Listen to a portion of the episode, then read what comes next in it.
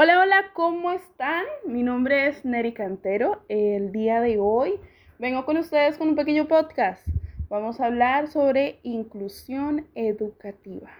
Y vamos a iniciar con un breve cuento llamado Cuidando a Luis. Hay un chico nuevo en el colegio que se llama Luis. Se sienta a mi lado y me ocupo de él es un poco distinto del resto de la clase. A veces me pregunto qué estará pensando. A menudo se sienta y se queda mirando fijamente la pared. Si le pregunto qué está mirando, me contesta, mirando. Y sigue mirando. Le enseño mis dibujos y le digo, prueba estos colores, Luis. Él repite, prueba estos colores, Luis. Y empieza a dibujar con mucho cuidado. Así que le digo, eso está bien, pero no tengo ni idea de lo que dibuja. Emma y yo cuidamos de Luis en el recreo. Corretea entre los chicos que juegan fútbol con los brazos en alto, como una pequeña bailarina. Al principio Emma y yo pensábamos que jugaba al fútbol, pero no era así, simplemente le gustaba correr en medio del partido. Los demás niños se enfadan bastante, pero Luis no se da cuenta. Hay días en los que la señorita Olivia dice, hoy toca día sin fútbol, y los jugadores se pasean por el patio sin saber qué hacer. Entonces los niños y niñas jugamos juntos para variar. El último día sin fútbol dejamos que nuestro amigo Sam se subiera a la rueda del tractor con nosotras. Casi se cae, pero no nos reímos. Luis estaba de pie, muy quieto, mirando. Así que le pregunté, ¿te quieres subir a la rueda, Luis? Y Luis repitió, subir en la rueda, Luis, pero no se movió. A veces Luis hablaba en el momento menos indicado. Ayer la señorita Olivia dijo, niños, silencio, por favor. Y Luis repitió, niños, silencio, por favor. Todos nos reímos, porque sonaba igual a la señorita Olivia. Pero ella no se enfadó. Y la señora Cristina tampoco. Si lo hubiésemos dicho Sam, Em y yo, que se habría enfadado. Esta mañana Sam nos ha hecho una demostración con su balón nuevo. Sam tiene unos pies mágicos, ha dicho la señora Cristina. Luis observa los pies de Sam atentamente y Sam intenta no parecer demasiado orgulloso. ¿Quieres jugar, Luis? Le ha preguntado. Y Luis ha repetido, ¿jugar, Luis?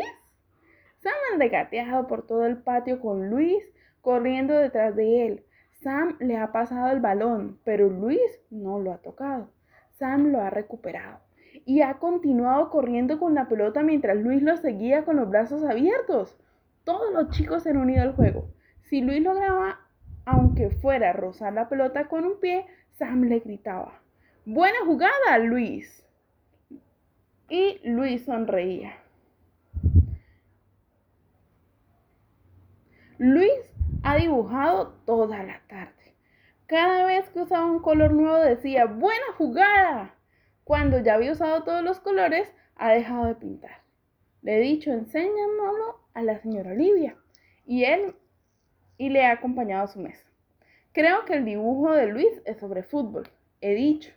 La señorita Olivia lo ha mirado atentamente y ha contestado. Preguntémosle al experto. Así que ha ido a buscar a Sam.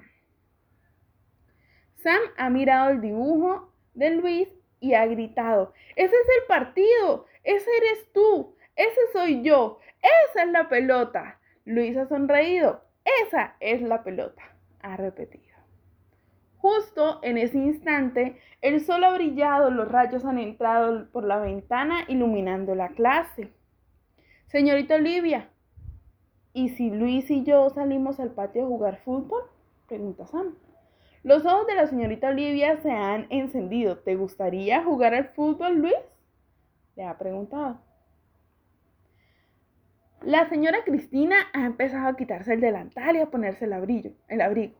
Creo que sabía lo que Luis iba a decir. ¿Jugar fútbol, Luis? Ha preguntado Luis.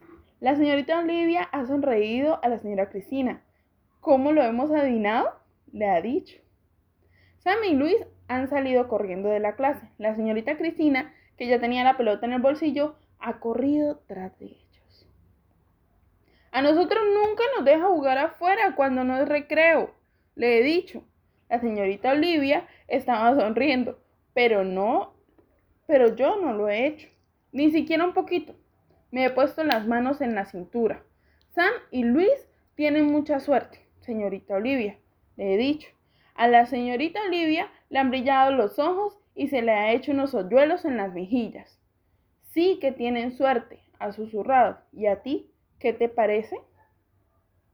Me ha mirado como si esperase de mí que mi respuesta fuera muy sabia, pero me he estrujado el coco, especialmente antes de responderle. Creo que podemos saltarnos las normas de la gente por la gente especial. La señorita Olivia se ha llevado el dedo a los labios y ha sentido ligeramente con la cabeza, tan ligeramente que solo yo me he dado cuenta.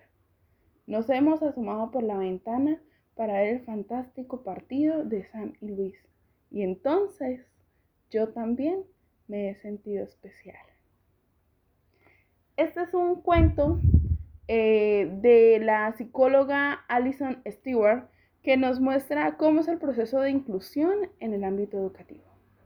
Por tanto, este podcast toma inicio con este cuento para ahondar un poco sobre la importancia de la inclusión en todos nuestros ámbitos eh, sociales, principalmente en el ámbito de la educación. Por tanto, lo primero es reconocer que la inclusión es fundamental en todos los espacios de nuestra realidad social, principalmente en la escuela, que es donde los niños, niñas, adolescentes y estudiantes en general se forman para la vida. En ese sentido, pensar la inclusión es pensar que la escuela se vuelve un escenario en que todos y todas sean iguales y tengan las mismas posibilidades de desarrollar sus capacidades. Esto implica Reconocer que hay personas que tienen capacidades diferentes, que tienen condiciones que los hace singulares, como las personas mudas, las personas ciegas, como las personas sordomudas o las que tengan algún tipo de limitación física o cognitiva. Por tanto, el uso de herramientas TIC puede convertirse en una gran oportunidad para que la educación pueda adaptarse a sus necesidades particulares, permitiendo involucrarse con mayor claridad y facilidad en la vida académica por parte de cada estudiante.